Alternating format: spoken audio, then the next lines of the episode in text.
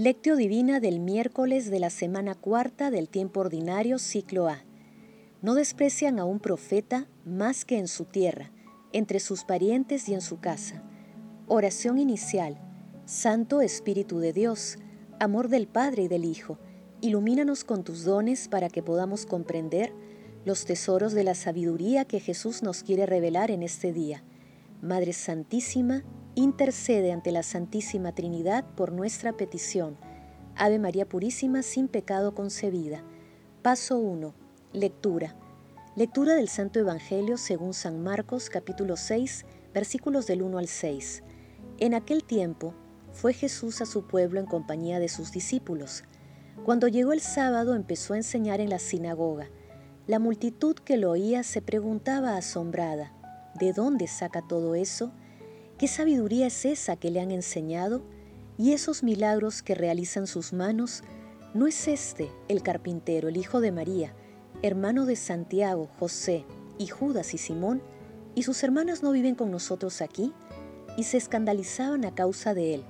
Jesús les decía, no desprecian a un profeta más que en su tierra, entre sus parientes y en su casa. No pudo hacer allí ningún milagro Solo curó a algunos enfermos imponiéndoles las manos y se extrañó de su falta de fe y recorría los pueblos de alrededor enseñando. Palabra del Señor, gloria a ti, Señor Jesús. El pasaje evangélico de hoy denominado Jesús en la sinagoga de Nazaret se encuentra también en Mateo capítulo 13, versículos de 53 al 58 y en Lucas capítulo 4, versículo 16 del 22 al 30. Las profecías del Antiguo Testamento se dirigen a Jesús, cuando Él asume nuestra condición humana en la plenitud de los tiempos. Dios Padre transmite su palabra a través de Jesús, su Hijo. En un determinado momento de su vida, Jesús vuelve al pueblo donde había vivido. Sin embargo, no es querido en su tierra y sufre la desconfianza, incredulidad y el rechazo de la gente, incluso de su familia. Las personas no niegan los hechos prodigiosos realizados por él, pero no creen que Jesús es el Mesías y consideran que su origen humilde es incompatible con su condición de enviado glorioso de Dios Padre. Frente a esta ingratitud, Jesús expresa que solo en su casa y en su pueblo rechazan a un profeta. Pese a ello, él manifiesta su dimensión profética y divina. Es importante aclarar que, en la lengua semita, la palabra hermanos tiene un sentido más amplio. Se utiliza también para designar la relación entre primos y tíos, por ejemplo, en la relación de Abraham y Lot, en Génesis capítulo 12, versículo 5. Por tanto, este pasaje no se refiere a que María tuviese más hijos que Jesús. Hoy Jesús bordea el misterio de la libertad humana porque quiere una respuesta libre, confiada, una respuesta de amor y de fe. Paso 2. Meditación. Queridos hermanos, ¿cuál es el mensaje que Jesús nos transmite a través de su palabra? En su pueblo, la voluntad humana rechazó los dones de nuestro Señor Jesucristo, resistiendo a la fe. No se dieron cuenta o no quisieron reconocer que la fe atrae al poder sanador de Dios. La ceguera de los nazarenos en la época de Jesús también se repite en la actualidad, donde la santidad es insoportable para el mundo y es objetada de manera intolerante con argumentaciones e ideologías anticristianas. Y esto porque muchas veces nos cuesta reconocer la presencia de Dios entre nosotros. Muchas veces esperamos signos prodigiosos para creer en Él. Como manifiesta Romano Guardini, el escándalo es la expresión violenta del resentimiento del hombre contra Dios, contra la esencia misma de Dios, contra su santidad. Es la resistencia contra el mismo ser de Dios. En lo más profundo del corazón humano dormita junto a la nostalgia de la fuente eterna la rebelión contra el mismo Dios, el pecado en su forma elemental, que espera la ocasión propicia para atacar.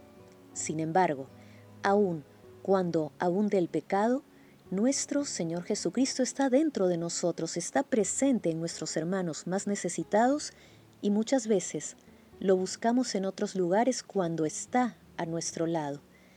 Hermanos, a la luz de la palabra respondamos, ¿cuáles son las situaciones y circunstancias en las que reconocemos la presencia de nuestro Señor Jesucristo? ¿Lo reconocemos a través de los hermanos más necesitados? ¿Reconocemos el poder sanador de Dios?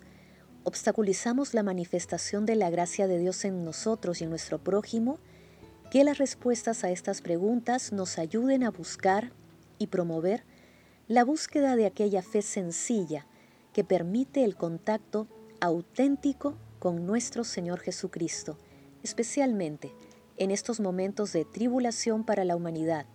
Jesús, María y José nos aman. Paso 3. Oración.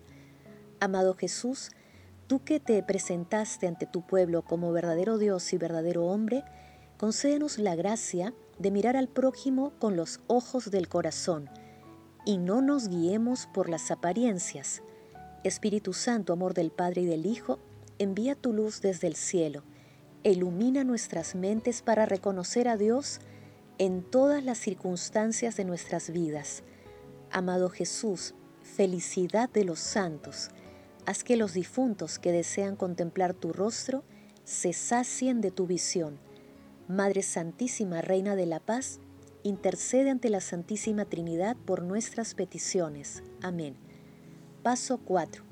Contemplación y acción. Contemplemos a Dios con un escrito de José Aldazábal. De nuevo se ve que Jesús no tiene demasiado éxito entre sus familiares y vecinos de Nazaret. Sí, admiran sus palabras y no dejan de hablar de sus curaciones milagrosas, pero no aciertan a dar el salto, si es el carpintero el hijo de María, y aquí tiene a sus hermanos. ¿Cómo se puede explicar lo que hace y lo que dice? Y desconfiaban de él. No llegaron a dar el paso a la fe. Jesús se extrañó de su falta de fe. Tal vez si hubiera aparecido como un Mesías más guerrero y político, le hubieran aceptado. Se cumple una vez más lo de que vino a los suyos y los suyos no le recibieron.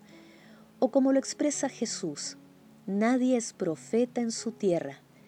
El anciano Simeón lo había dicho a sus padres, que Jesús iba a ser piedra de escándalo y señal de contradicción. Equivalentemente, nosotros somos ahora los de su casa, los más cercanos al Señor, lo que celebramos incluso diariamente su Eucaristía y escuchamos su palabra. Puede hacer milagros porque en verdad creemos en Él, o se puede extrañar de nuestra falta de fe y no hacer ninguno. ¿No es verdad que algunas veces otras personas más alejadas de la fe nos podrían ganar en generosidad y en entrega? La excesiva familiaridad y la rutina son enemigas del aprecio y del amor.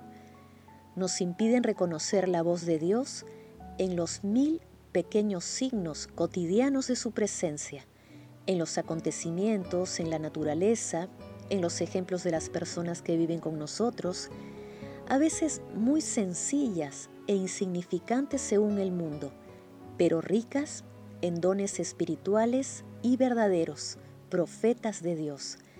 Tal vez podemos defendernos de tales testimonios como los vecinos de Nazaret, con un simple, pero no es este el carpintero, y seguir tranquilamente nuestro camino. ¿Cómo podía hablar Dios a los de Nazaret por medio de un obrero humilde, sin cultura, a quien además conocen desde hace años? ¿Cómo puede el Hijo de María ser el Mesías? Cualquier explicación resulta válida. No está en sus cabales, está en connivencia con el diablo, es un fanático.